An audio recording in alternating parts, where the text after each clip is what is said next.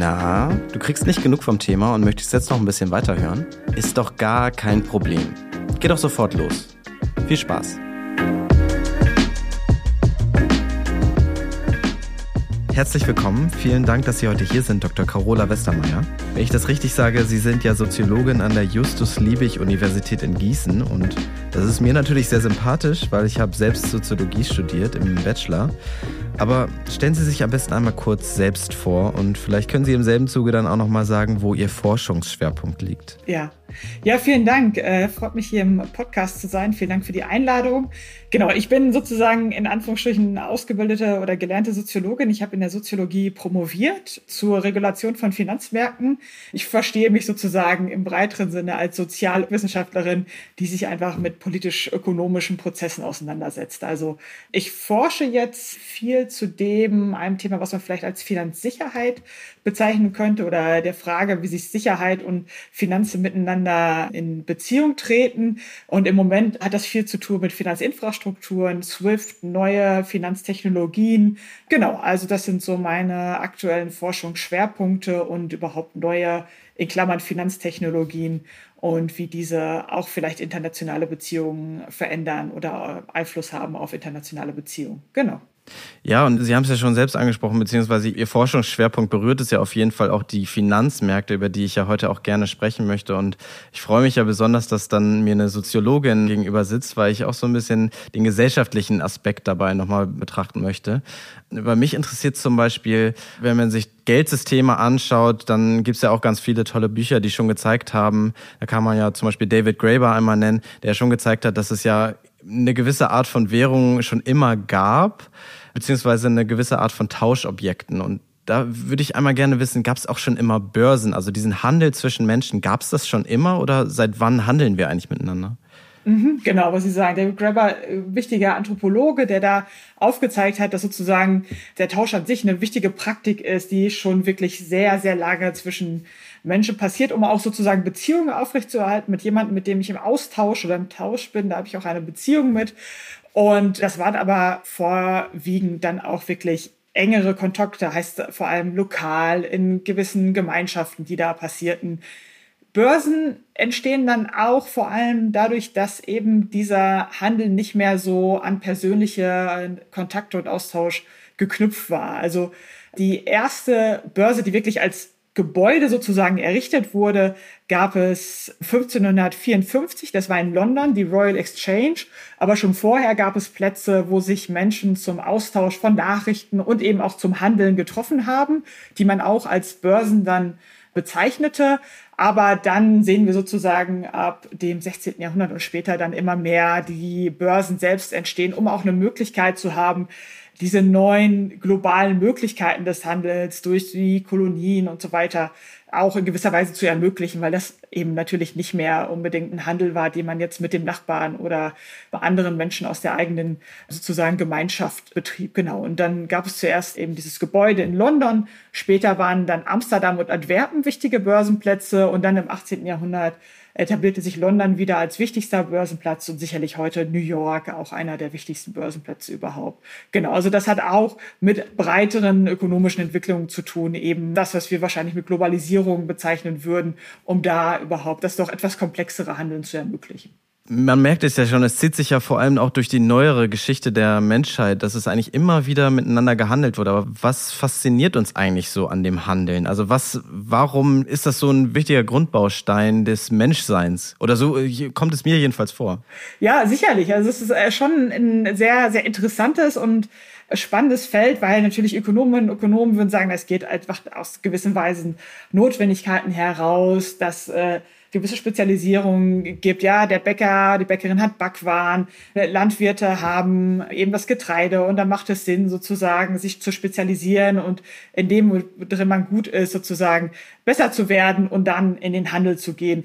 Aber natürlich hat Handel auch immer was mit Austausch an sich zu tun. Ja, also dieses in Beziehung treten. Handel betreibt man eher mit den Menschen, wo man auch ein gewisses Vertrauen hat, dass Handelsbeziehungen auch ähm, intakt bleiben. Also sie sind sozusagen über das Ökonomische hinaus wirklich, ja, Stifter von sozialen Beziehungen und natürlich auch Verwerfungen. Ja, also wenn es mal nicht gut läuft, kann das auch immer ein Grund für Konflikte sein. Also auch da ist es ja bis ja jetzt in die jüngere Geschichte auch etwas, was uns äh, erhalten bleibt. Ja, lange Zeit hat man zum Beispiel auch in den internationalen Beziehungen gab es ein Paradigma, das sagte, naja, wenn, wenn Nationen miteinander im Handeln sind, dann gibt es auch sozusagen keine kriegerischen Konflikte, weil das Interesse ist groß, diese Beziehungen nicht zu gefährden. Heute würden wir es sicherlich ein bisschen differenzierter sehen. Ja, wir sehen jetzt an den Verwerfungen mit Russland, dass die Beziehungen im Gashandel mit Russland halt nicht mehr nur dann gesehen werden, dass es uns gute Beziehungen mit diesem Land ermöglicht, sondern auch ein, ja, ein Quell von Unsicherheit, ein Quell der Verletzlichkeit sind. Und hier sieht man auch, wie natürlich Handelsbeziehungen auch sich wandeln im Laufe der Zeit und natürlich auf verschiedene Phasen sozusagen eintreten. Also äh, weit über das Ökonomische hinaus ist Handel ein sehr, sehr spannender Bereich, dem es sich lohnt und der immer wieder neue Fragen mit sich bringt. Ja, jetzt haben Sie es gerade selbst gesagt, dass diese Handelsbeziehungen sich ja eigentlich ständig wandeln oder im Wandel sind. Wie hat sich das denn heute verändert letztlich? Also ist natürlich keine leichte Frage jetzt, aber wenn wir zum Beispiel zurückdenken an die erste Börse, Sie haben davon gesprochen in London, wenn man sich dann heute mal den Finanzmarkt anschaut, wie sehr hat sich das eigentlich verändert? Was erleben wir eigentlich heutzutage da? Also ich bin jetzt keine Wirtschaftshistorikerin, die jetzt hier Detail alle Veränderungen herausarbeiten könnte. Aber ich denke, sicherlich kann man sagen, dass es komplexer geworden ist, vielschichtiger, eben auch dadurch, dass es so eine Vielzahl an Handelsbeziehungen gibt.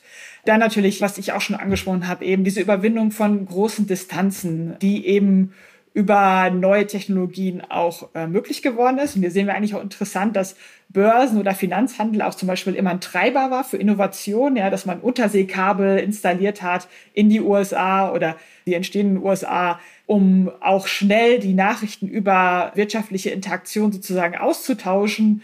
Und zuletzt natürlich etwa den Hochfrequenzhandel, der damit verbunden ist, dass man dann entsprechende Bandbreiten auch der Übertragung ermöglichte. Also hier Finanzmärkte sind da ein Treiber gewesen, Technologie und sozusagen Beschleunigung voranzutreiben.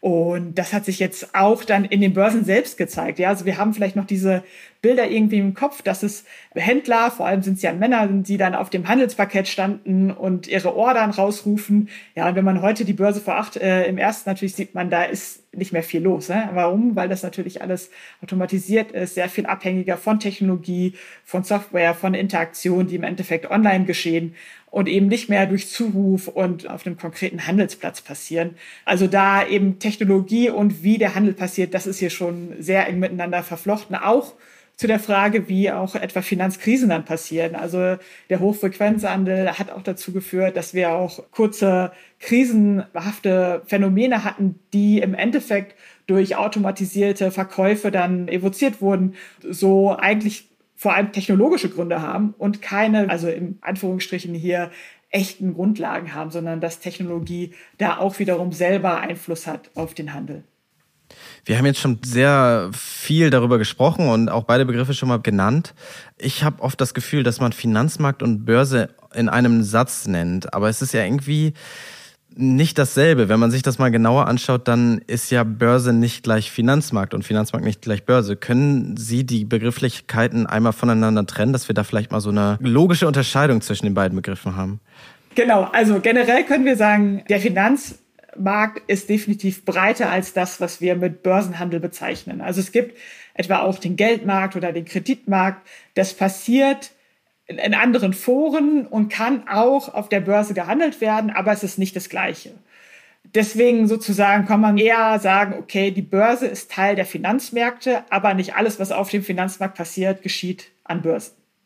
Welche Rolle nehmen dann Börsen im Handel von Wertpapieren ein? Ja, Börsen sind extrem wichtig für den Handel von Wertpapieren. Sie haben also eine ganz breite oder viele Funktionen. Ja, sie sind was wir Informationsverarbeitungsmaschinen sozusagen nennen könnten. Informationen werden hier bereitgestellt, sie werden sozusagen von den Marktteilnehmenden äh, verarbeitet und dann wiederum umgesetzt in gewisser Weise. Sie sind überhaupt die Möglichkeit, die Märkte, an denen Aktien, Anleihen und andere Wertpapiere wie zum Beispiel Derivate gekauft und verkauft werden. Und man könnte sie im weitesten Sinn oder ganz grundsätzlich als Infrastruktur und Kerntechnologie finanzieller Interaktion sehen. Ja, sie sind dafür wichtig, für alles eine Grundlage zu bieten, für Informationen, für Technologien, aber auch für Regulation. Ja, auch Börsen haben Regeln, nach denen sie funktionieren. Und deswegen, glaube ich, kann man da von wirklich vielfachen Rollen sprechen. Aber ich finde, Infrastruktur trifft es eigentlich ganz gut. Was für Akteure gibt es dann noch am Finanzmarkt? Weil die Börse ist ja auch letztlich dann ja ein Akteur, der eine Rolle spielt am Finanzmarkt, so wie ich das verstanden habe. Ja, genau. Also die Börse ist sozusagen der Ort, der virtuelle Ort sozusagen, wo verschiedene Akteure zusammentreten, um das zu gestalten, was wir dann mit Finanzmärkten oder im Börsenhandel beschreiben. Da zählen dazu Kleinanleger und Kleinanlegerinnen, wobei wir ja als Kleinanlegerinnen nicht selber an die Börse gehen können und da unsere Order machen, sondern wir haben immer Intermediäre, die das für uns tun. Ja, da gibt es auch Regulierungen, die das eben entsprechend regeln. Äh, wer darf eigentlich konkret an einer Börse agieren? Wichtig ist aber dann neben ja, diesen tausenden Kleinanlegerinnen und Kleinanlegern die sogenannten institutionellen Akteure, also etwa die Hälfte des globalen Finanzvermögens wird von Versicherungen, Pensionsfonds und anderen Finanzverwaltern bewegt. Zum Beispiel ist BlackRock weltweit größter Vermögensverwalter, wobei die wiederum das Vermögen etwa managen von Pensionskassen und anderen, aber auch viele Kleinanlegerinnen und Kleinanlegern haben ihr Vermögen in gewisser Weise bei BlackRock sozusagen angelegt oder via BlackRock angelegt. So genau. Also da gibt's diese großen Akteure, die im Endeffekt für große Marktveränderungen auch ausschlaggebend sind, einfach weil sie die Möglichkeit haben, sehr, sehr viel Kapital zu bewegen. Diese großen Akteure, von denen Sie da gerade gesprochen haben, die werden ja auch oft kritisch gesehen. Warum ist denn das eigentlich so? Also ist doch eigentlich super, wenn einer einfach mal die komplette Infrastruktur stellt sozusagen. genau. Ja, natürlich. Also erstmal sagen, warum ist doch irgendwie gut geregelt. Aber natürlich es gibt es dahinter die Vorstellung, dass Märkte sich auch dann besonders gut konstituieren, wenn es eine Vielzahl von Interessen, von Perspektiven darauf gibt und dann sozusagen besonders viel und gute Bewertungen dabei hinauskommen, weil es eben eine Vielzahl von Perspektiven darauf gibt und so besonders viel in Anführungsstrichen Wissen und Informationen hier verarbeitet werden können. Und das Problem ist natürlich auch, wenn einer dieser großen Akteure Entscheidungen trifft oder in gewisse Richtungen investiert oder dass das Vermögen in gewisse Richtungen sozusagen bewegt, dass das natürlich auch das, was wir an Märkten bezeichnen, insgesamt sehr beeinflusst. Also wenn BlackRock eine Entscheidung trifft, dann haben andere sozusagen einen gewissen Zugzwang darauf zu reagieren, eben weil BlackRock so groß ist, dass man diese Entscheidung nicht ignorieren kann und auch nicht sagen kann, naja, das sollen die jetzt mal so machen und wir sind davon unberührt, sondern wenn diese großen institutionellen Akteure eben eine Entscheidung treffen, dann hat die sehr, sehr viel, man würde sagen, Macht wahrscheinlich, ja. Dann müssen andere damit umgehen und darauf reagieren. Und deswegen werden die schon sehr, sehr auch kritisch gesehen, weil es natürlich auch sein kann, dass große Akteure vielleicht auch nicht die besten Entscheidungen treffen. Ich habe jetzt hier schon ein Interview geführt mit dem stellvertretenden Geschäftsführer der Hamburger Börse und er hat mir gesagt, dass so steigende und fallende Kurse vor allem auf Angebot und Nachfrage basiert. Letztlich ist das dann das, was Sie gerade beschrieben haben, also dass wenn so ein großer Akteur dann letztlich seine Macht dann irgendwie nutzt, kann das dann auch Einfluss haben auf die Kurse letztlich oder wie funktionieren vor allem auch dieses ganze Hin und Her von steigenden und fallenden Kursen, die man ja dann genau. in der genau. Tagesschau hört? Das ist schon an sich eine interessante Frage und da kommen wir eigentlich auch dieser Frage auch näher, warum institutionelle Akteure doch sehr wichtig sind. Ja, Preise spiegeln Nachfrage und Angebot in der Weise wider, als es natürlich gekauft und verkauft wird, ja. Aber der Kurs einer Aktie spielt vor allem, das muss man sich klar machen, die Erwartungen anderer Marktteilnehmerinnen und Marktteilnehmer wider, die sich ebenfalls natürlich steigende Erträge eröffnen. Und die Finanzsoziologie spricht daher von Erwartungserwartungen. Also man selbst, wenn ich agieren will, stelle, sollte ich Erwartungen darüber anstellen, was andere vom Verlauf der Märkte erwarten. Ja, also erst mittelbar kommt eigentlich sozusagen das Unternehmen, das ich investieren will da rein. Also natürlich gibt es da Verbindungen zwischen dem Kursverlauf und einem Unternehmen, sagen wir jetzt mal. Und da fließen Informationen über das Unternehmen in den Kursverlauf mit ein, aber es laufen da natürlich auch mit ein größere sozusagen Entwicklungen wie Krisen, ja, unsichere politische Situationen unsichere ähm, Ausblicke in die Zukunft, die sozusagen den gesamten Markt auch in gewisser Weise beeinflussen. Und wenn ich mir Gedanken mache, wie ich eingreifen will in dieses Geschehen oder wie ich investieren will, dann muss ich mir klar machen, dass diese steigenden und fallenden Kurse mit den Erwartungen anderer Marktteilnehmerinnen und Marktteilnehmer verbunden sind. Und deswegen auch wiederum zurückgeführt auf die Rolle der institutionellen Akteure, ist es natürlich dann wichtig zu sehen, was machen diese institutionellen Akteure, weil die wiederum die Erwartungen anderer Akteure beeinflussen oder andere Akteure wissen, okay, ich muss jetzt was machen, weil wenn die folgende Erwartungen haben, dann hat diese Erwartung wiederum Auswirkungen auf den Kursverlauf oder auf andere Entscheidungen. Also Sie sehen, das ist sehr, sehr eng miteinander verbunden, aber es ist nicht unbedingt direkt immer eine Reaktion auf Daten, die aus den Unternehmen kommen, sondern da kommt schon ein bisschen mehr zusammen. Deswegen sagt man natürlich auch gerne, dass die Finanzmärkte viel Soziologie, also sozusagen Psychologie sind. Wir würden auch sagen, das sind auch sehr, sehr viele soziale und durchaus auch politische Prozesse im Spiel, die hier zusammenkommen und die so sozusagen ja, die Märkte bewegen. Mhm. Das klingt alles für mich auch ein bisschen spekulativ. Also wenn ich da herangehe an die Sache, dass ich mir vorstelle, was erwarten die anderen, das sind ja keine wirklich handfesten Entscheidungen, die ich da treffe. Wie viel Spekulation findet denn wirklich an der Börse statt? Nach Ihrer Einschätzung? Ja, das ist jetzt tatsächlich schwer zu sagen. Also Natürlich muss man erstmal sagen, wie definieren wir jetzt Spekulation? Das wäre natürlich dann vielleicht auch die erste Frage, die sich daran anknüpfen würde. Ja, wann ist es Spekulation oder wann würde man eine in Anführungsstrichen rationale Grundlage verlassen? Natürlich haben wir einige Informationen, die, ja, von denen man ausgehen könnte, dass wir davon etwas ableiten können über zukünftige Entwicklung. Aber Finanzmarkthandeln ist immer Handeln in die Zukunft. Und die Zukunft ist uns generell und relativ pauschal unbekannt. Wir können Vermutungen darüber anstellen und die Investitionen, die wir tätigen, sind dann sozusagen ein paar Wetten auf das, was wir in der Zukunft erwarten. Ganz grundsätzlich ist es sicherlich nicht von der Hand zu weisen, dass über einen langen Zeitraum gesehen in den letzten Jahrzehnten sich sozusagen die Börsenkurse insgesamt positiv entwickelt haben. Sie waren steigend. So, darauf könnte man jetzt natürlich ableiten, dass es auch in Zukunft so weitergeführt wird. Das ist aber eine Annahme. Das ist keine grundsätzliche Regel und das ist auch kein Gesetz. Es wird immer wieder auch Krisen geben und Zeiten, in denen es nicht so gut läuft und vielleicht auch wieder Zeiten, in denen es, in denen die Kurse wieder hochgehen. Also man muss sich immer klar machen, sozusagen, was für Annahmen liegt meinem Handeln und liegt dem Finanzmarkthandeln zugrunde. Und dann kann man überlegen, inwieweit ist man bereit, ein bisschen zu spekulieren, aufgrund dieser Annahmen ein bisschen gewagtere Thesen über die Zukunft zu machen oder das eher nicht zu tun. Ich glaube, dass das ist immer so ein bisschen von der persönlichen Einstellung. Bei institutionellen Investoren kommt es natürlich auch so ein bisschen drauf an, ja, wie risikofreudig oder wie müssen sie sozusagen das Vermögen, das ihnen zur Verfügung steht, verwalten. Also da kommen auch ganz verschiedene Risikoüberlegungen mit rein, die dann das Finanzmarkthandeln in gewisser Weise ja, beeinflussen. Und Sie haben es ja gerade gesagt, es hat ja auch ein bisschen was damit Risiko zu tun, ähm, wenn man sich dann wirklich entscheidet, sich an den Finanzmarkt zu beteiligen. Jetzt frage ich mich schon eigentlich immer, ob der Finanzmarkt an sich ein Nullsummenspiel ist. Es ist natürlich jetzt eine gemeine Frage, weil das, ich glaube, so richtig beantworten kann es vielleicht keiner. Aber ich habe auch schon mal Argumente für die eine Seite und für die andere Seite gehört. Gibt es da wirklich derzeit in der Wissenschaft eine einhellige Meinung, dass es vielleicht dann nicht so ist, dass zum Beispiel meine Gewinne auf den Verlusten anderer basieren und genau andersrum? Okay, also wenn Kurse steigen, dann wird ja eigentlich einfach mehr Geld in den Finanzmarkt investiert. Ja, dafür muss erstmal niemand Geld verlieren. Man könnte sagen, dann ist es an anderer Stelle für andere Sachen einfach steht es nicht zur Verfügung, weil es da gebunden ist.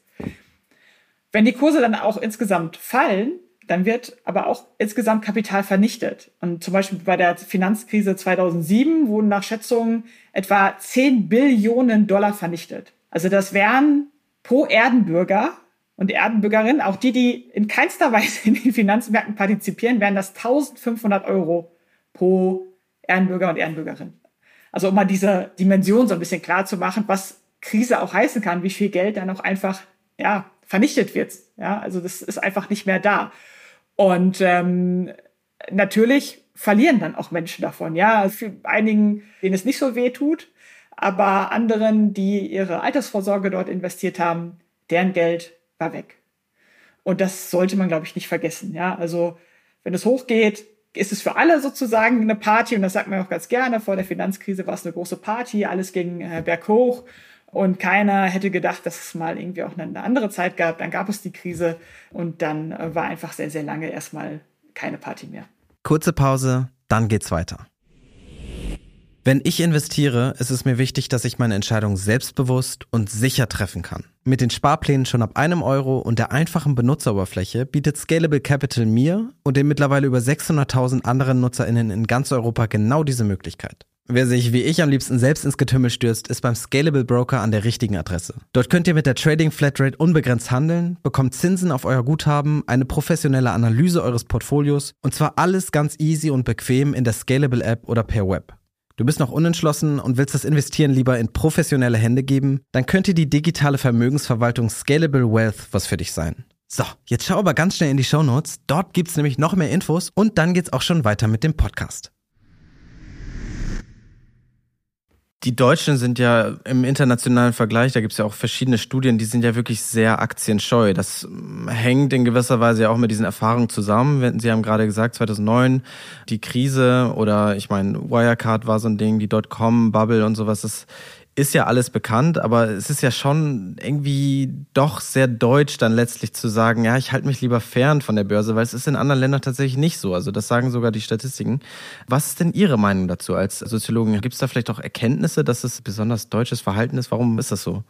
Ja, das ist schon interessant. Vielleicht haben die Deutschen, vielleicht sind sich dieser Risiken bisschen bewusster und haben Angst vor den Konsequenzen wenn man Geld investiert, kann es auch einfach sein, dass es sich verringert. Das kann passieren. Und außerdem gab es auch in der deutschen kollektiven Gedächtnis auch Geschehnisse, die immer wieder sozusagen diese Tatsache verdeutlicht haben. Also ganz bekannt ist aus den 1990er Jahren die Geschichte der Telekom-Aktie, die als Volksaktie beworben wurde. Ja, es lief viel Werbung damals im regulären Fernsehen auf den wenigen Sendern, die es gab. Und viele wollten dann daran teilhaben, kauften die Aktie und ja, die hatte dann aber große Kursverluste und da verloren auch viele Menschen wirklich viel Geld. Ja, es war, wurde so ein bisschen beworben als ganz sichere Sache, war es aber nicht. Eine ähnliche Entwicklung gab es dann wieder zu Beginn des neuen Jahrtausends, wieder eine Aktieneuphorie. Das stand im Zusammenhang mit der sogenannten New Economy und der Frühzeit des Internets und eben neuen technologischen Entwicklungen. Und auch diese Blase platzte 2001. Die deutsche Börse schloss dann das ganze Segment des neuen Marktes und wieder zogen sich auch Menschen vom Aktienhandel zurück. Also da gab es zu der Zeit etwa 13 Millionen Aktionärinnen und Aktionäre in Deutschland. Und dann nach der Finanzkrise 2007, also schon noch eine ganze Zeit später, waren es dann wieder nur 8,4 Millionen. Jetzt hat es sich in den letzten Jahren wieder erholt, also im Sinne von, es sind wieder mehr äh, Menschen geworden in Deutschland, die an der äh, Börse teilhaben wollen und investiert haben. Ist aber noch nicht ganz wieder auf den sozusagen Rekordniveau, auf dem es mal war. Wobei jetzt im Moment ist es natürlich auch noch ein Punkt, dass einfach die Teilhabe einfacher geworden ist. Ja, also über die entsprechenden Apps und, und Angebote von Banken ist es deutlich einfacher, ein Depot zu eröffnen und am Wertpapierhandel teilzunehmen. Das sicherlich trägt auch noch zu der Entwicklung bei, dass besonders viele junge Menschen inzwischen ja am Aktienhandel teilhaben. Genau. Aber Großen und Ganzen ist es, glaube ich, schon auch immer wieder schmerzhaft im kollektiven Gedächtnis der Deutschen haften geblieben, dass Aktienhandel risikobehaftet ist, dass es auch sein kann, dass man da Geld verliert und dass es deswegen auch eine gewisse ja, Risikoscheue in Deutschland gibt, sich da das geeignete Geld zu verlieren. Ja, wir haben ja eben schon über die Börse als Nullsummenspiel gesprochen und da ist es ja schon durchgeklungen, dass es ja auf jeden Fall dann letztlich auch was mit Wirtschaftswachstum oder Wachstum als solchem zusammenhängt. Und das habe ich jetzt auch schon öfter gehört. Also, dass die Börse ja auch dann letztlich ein Ort ist, wo der Wachstum letztlich dann deutlich wird oder dass man halt dadurch Renditen erwarten kann. Ist das denn eine gute Möglichkeit, um an diesem globalen Wirtschaftswachstum teilzuhaben als Kleinanleger, sage ich jetzt mal? Erstmal wenn man sozusagen vom Wirtschaftswachstum spricht und, und dann an die Börse denkt, muss man sich auch immer ein bisschen klar machen, dass nicht alle Unternehmen, die wachsen und die erfolgreich sind, unbedingt an der Börse sind. Also in Deutschland sind es insbesondere viele mittelständische Unternehmen, die familiengeführt sind und nicht an der Börse sind. Das sind auch mitunter wirklich große Unternehmen. Zum Beispiel beide umsatzstärksten Unternehmen, die nicht an der Börse gehandelt werden, sind etwa Rewe und Aldi. Ja, also an dem Erfolg dieser Unternehmen kann man nicht teilhaben, wenn man an der Börse ist. Und da muss man sich deswegen auch klar machen, wenn die Börsekurse steigen, nimmt man oftmals am Erfolg ganz bestimmter Unternehmen teil, etwa die, die im DAX notiert sind. Sodass man nicht immer davon, auch wenn es oftmals so suggeriert wird, wenn die Börse bergauf geht, dann geht die Wirtschaft bergauf, sozusagen, dann geht es allen gut.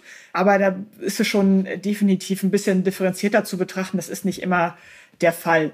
Natürlich muss man auch schauen, dass nicht immer alle Sektoren gleich profitieren von einer Wachstumsphase. Ja, also zuletzt natürlich zum Beispiel Technologieunternehmen, die an der Börse sehr erfolgreich sind, aber auch zuletzt wieder deutlich verloren haben, als man etwas skeptischer geworden ist diesem Erfolg gegenüber. Also auch da ist es nicht immer so, dass wenn es allgemein wirtschaftlich gut läuft für ein Land, dass das unbedingt auch für alle Unternehmen der Fall ist. Für manche dann mehr, für manche weniger.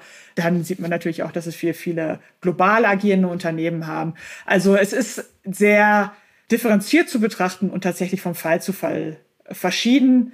Aber ich denke, es gibt schon vereinfacht gesagt einen Zusammenhang, dass wenn es wirtschaftlich gut läuft, dass es da meistens auch die Aktienkurse steigen, eben weil die Erwartung ist, den Menschen geht es gut. Sie werden, also vereinfacht gesagt, sie werden konsumieren und eine gute Stimmung sozusagen trägt dazu bei, dass es den Unternehmen gut geht. Ja.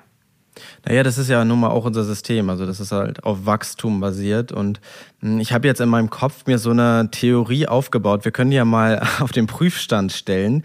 Aber ist es denn nicht so, dass man spricht immer über soziale Ungleichheit und das ist ja vor allem auch in den letzten Jahren extrem gewachsen ist. Wenn wir dann zum Beispiel an die Altersvorsorge denken und gerade jüngere Leute und vielleicht auch Leute, die heute schon nicht so sehr den Zugang zu Geld haben, ist das nicht eigentlich eine Möglichkeit, die soziale Ungleichheit auszugleichen. Also, dass man an diesem Wirtschaftswachstum teil hat und dadurch dann teilweise ja auch ein Stück vom Kuchen bekommt. Oder ist das eine Erzählweise, die nicht stimmt? Also, das möchte ich gerne mal von Ihnen eine Einschätzung bekommen.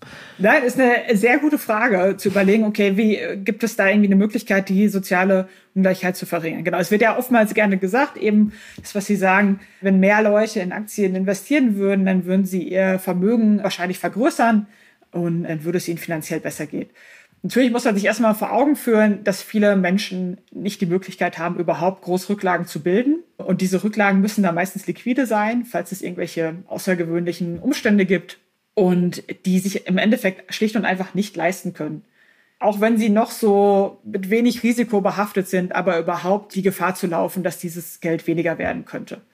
So, ich glaube, das muss man sich erstmal ganz grundsätzlich klar machen, dass man Teilhabe an den Aktienmärkten muss man sich leisten können, auch in der Hinsicht, dass man sich auch manchmal leisten können muss, eine Krise zu überstehen. Das heißt, ja, man muss auch mal ein paar Jahre das Geld liegen lassen können, in der Hoffnung, dass die Kurse dann sich wieder erholen und, und im positiven Bereich sind. Das sind alles Voraussetzungen, die man erstmal haben muss, um überhaupt teilhaben zu können. Mal abgesehen von dem Wissen und anderen Möglichkeiten, da teilzunehmen und sich zu überlegen, dass man das machen möchte. Zum Thema der sozialen Ungleichheit gab es ja auch in den letzten Jahren viele Studien dazu, die gezeigt haben, dass es eher so war, dass Menschen, die ohnehin schon Vermögen hatten, ja, in Form von Aktien oder anderen Kapitalanlagen, dieses Vermögen deutlich anwachsen lassen konnten im Vergleich zu den Menschen, die etwa nur von ihrem Einkommen leben und versuchen, sich daraus ein Vermögen aufzubauen. Also die, die ein Vermögen haben, die haben ungleich mehr profitiert von den Entwicklungen der letzten Jahre. Also da haben wir es eher so gesehen, dass da nochmal die soziale Schere sozusagen krasser geworden ist und dass die, die besonders wenig haben, äh, da in keinster Weise teilhaben konnten. Also deswegen muss man, glaube ich, so ein bisschen differenzieren, ja, was sind die Voraussetzungen für Teilhabe am Finanzmarkt, ja, aus der individuellen Perspektive, wenn man in der Position ist, A, Rücklagen zu bilden, sagt auch, okay, ich bin mir der Risiken bewusst, ich bin mir bewusst, dass ich das auch äh, über längere Zeit nicht brauche, das Geld, und habe vielleicht trotzdem eine soziale Absicherung, wie auch immer, die mir überlaubt, im Zweifelsfall auf dieses Geld nicht angewiesen zu sein, dann hat man vielleicht die Voraussetzungen dafür, im Kapitalmarkt teilzunehmen. Wenn man aber sozusagen in der Position ist, dass man vielleicht das Geld braucht, dass man es sicher braucht und dass man auch in Krisenfällen darauf angewiesen ist, also sei es jetzt durch eine große Gasrechnung, dann ist sind die Voraussetzungen nicht so gegeben und man ist nicht in so einer komfortablen Lage, dass man entspannt den Kursen zuschauen kann und sagt, naja, okay, das wird mich nicht grundsätzlich beeinflussen. Das ist ja ein sehr interessanter Aspekt, den Sie da gerade genannt haben, über den ich ja noch gar nicht nachgedacht habe. Also, dass die Teilhabe am Finanzmarkt dann ja auch wieder eine Ungleichheit hervorruft. Also die, die schon haben, die können das ja leichter wieder vermehren, ist ja total logisch eigentlich, aber da denkt man eigentlich gar nicht dran. Also ja, aber wenn ich dann zum Beispiel in Unternehmen investiere, die, wenn ich mich dann entscheide, okay, ich will das Risiko eingehen, ich habe ein bisschen Geld auf der Seite, wenn ich dann in Unternehmen investiere, die zum Beispiel ja unmoralisch handeln, nicht nachhaltig wirtschaften, ist es dann so, dass ich eigentlich damit auf direkte Weise Ausbeutungsmechanismen vielleicht oder auch Umweltzerstörungsmechanismen unterstütze? Und wie ist der Unterschied dann zwischen dem Produkt, das ich kaufe? Wenn wir zum Beispiel einen Klamottenhersteller nehmen, der wirklich nicht nachhaltig handelt, ist es dann schlimmer, wenn ich das Produkt kaufe oder wenn ich da Aktionär bin? Oh, das ist eine gute Frage. genau, also es kommt wahrscheinlich so ein bisschen immer auf die Größenordnung an. Ne? Also wenn ich als Kleinanlegerin einen wirklich überschaubaren Betrag in die Finanzmärkten investiere, in ein Unternehmen, das zweifelhafte Praktiken hat, eine Art und Weise, wie es wirtschaftet, dann sende ich ein kleines Signal raus in die Welt, aber es ist ein kleines Signal.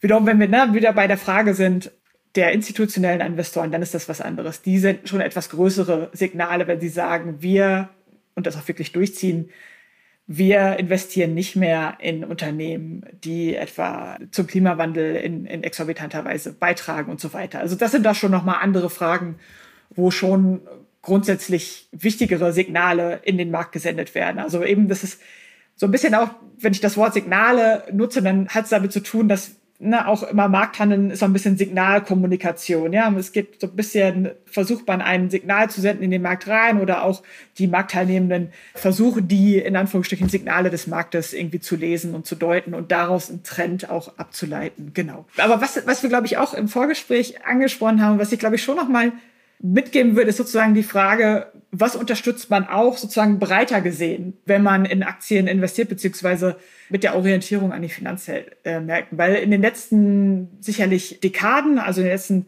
10, 20 Jahren, etwa seit den 80er Jahren, hat sich eben auch als Prinzip in den Unternehmen durchgesetzt. Und hier sind wir sozusagen auf der Ebene dessen, wie sich eben Finanzmarktentwicklungen auf die Unternehmen auswirken, dass mehr und mehr Unternehmen so geführt wurden, dass sie vor allem den Shareholder Value, also die Steigerung des Aktienkurses, als zentrales Motiv für unternehmerisches Handeln in den Blick nahmen. Und das hatte oftmals auch als Folge, dass die Unternehmensentscheidungen viel kurzfristiger geworden sind, dass man eben wollte, für das nächste Quartal gute Zahlen vorzulegen, um dann entsprechend zu hoffen, dass der Aktienkurs weiter steigt und die Profitabilität des Unternehmens zu erhöhen, eben in der Hoffnung, dass Analysten das gutieren würden und der Aktienkurs steigt. Das war für viele Unternehmen Anlass dann auch, in den Unternehmen selbst Kosten einzusparen, etwa durch Stellenstreichungen, Löhne zu verringern oder nicht zu erhöhen und so weiter.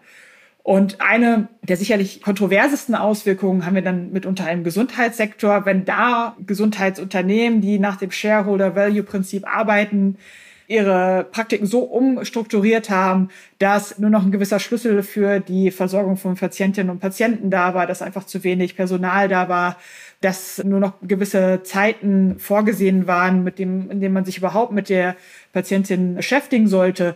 Das sind dann die negativen Auswirkungen auch von der Orientierung an einem Aktienkurs im Unternehmen. Und da sieht man sozusagen, wie ein relativ abstraktes Gebilde, wie eben der Aktienkurs dann doch sehr, sehr konkrete Auswirkungen haben kann in den Unternehmen selbst und in dem, was Unternehmen dann tun und in ihre Entscheidung sozusagen mit einfließen lassen. Genau. Also die Kritik am Shareholder Value war eben die, dass man sagte, das, es sollte nicht sein, gesellschaftlich ist es nicht wünschenswert, dass sich Unternehmen so kurzfristig an ihrem Aktienkurs orientieren, beziehungsweise wollen, dass der Aktienkurs steigt, weil es eben andere Nebenwirkungen oder Auswirkungen hat, die in anderer Art und Weise destruktiv sind und für soziale Verwerfungen sorgen. Aber liegt da nicht vielleicht auch eine Stärke drin? Also wenn wir sagen, das ist jetzt vielleicht eine weit hergeholte These, aber wenn ich jetzt darüber nachdenke, dass es ja jetzt so ein bisschen der Wandel kommt, dass man in Nachhaltigkeit investiert. Was das letztlich bedeutet, ist ja eine andere Frage, ob das dann wirklich nachhaltig ist. Aber liegt dieser Fokus auf den Aktienanteil oder an dem Wert der gesamten Aktienlast so, ist das nicht auch dann positiv in dem Sinne, dass wenn alle sich entscheiden, okay, wir wollen das nicht mehr unterstützen, wir wollen einen positiven Wandel haben, dass dann halt auch diese institutionellen Anleger auch sagen, ja, okay, wenn das so ist, dann müssen wir da ja auch hingehen, weil da ja irgendwie dann vielleicht in der Zukunft die Rendite liegt. Oder meinen Sie, das ist Quatsch? Nee, ich glaube, da ist schon ein Punkt drin, der nicht von der Hand zu weisen ist, dass wenn sich immer mehr Akteure dahingehend orientieren, zu sagen, naja, vielleicht wollen wir nicht kurzfristig die hohen Renditen haben. Vielleicht können wir kurzfristig auch damit leben, dass der Aktienkurs nicht dramatisch steigt, sondern haben einen etwas langfristigen Horizont.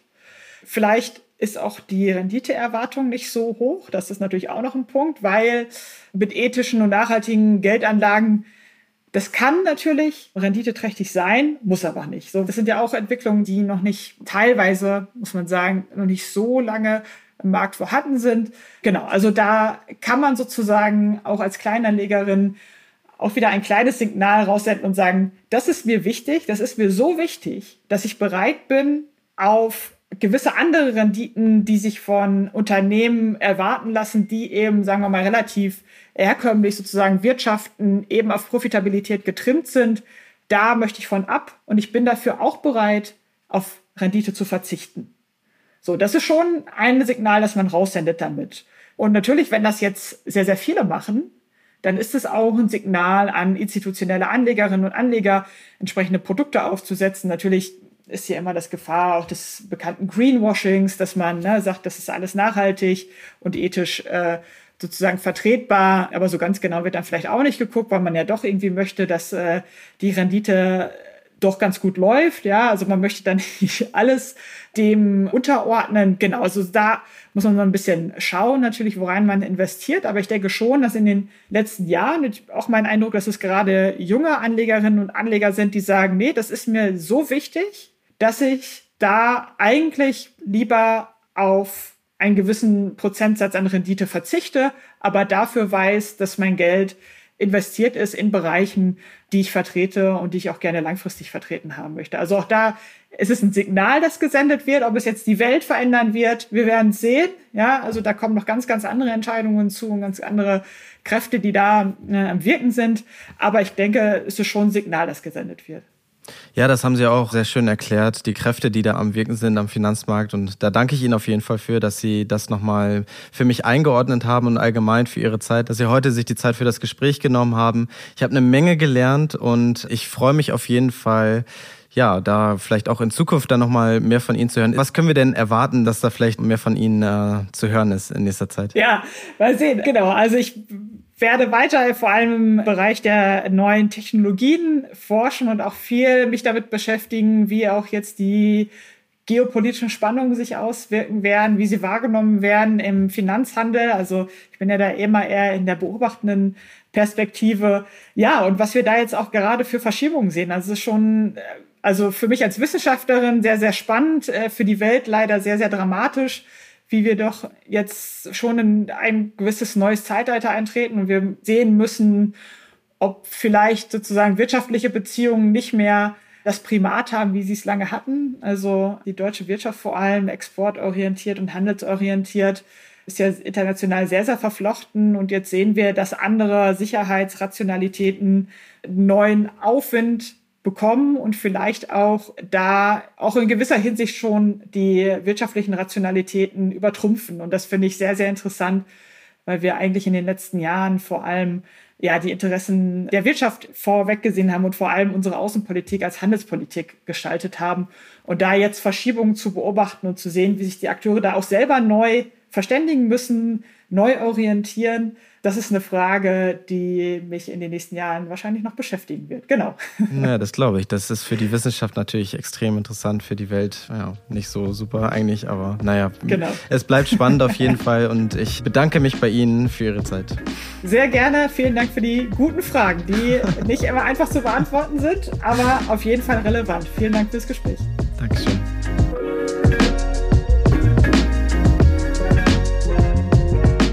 Expedition Interview ist ein Mint Original Podcast. Idee, Moderation und Produktion Jerit Schmidtke. Schnitt Yoshimi Saravia. Für mehr feinen Content folgt uns auf Instagram, TikTok oder LinkedIn.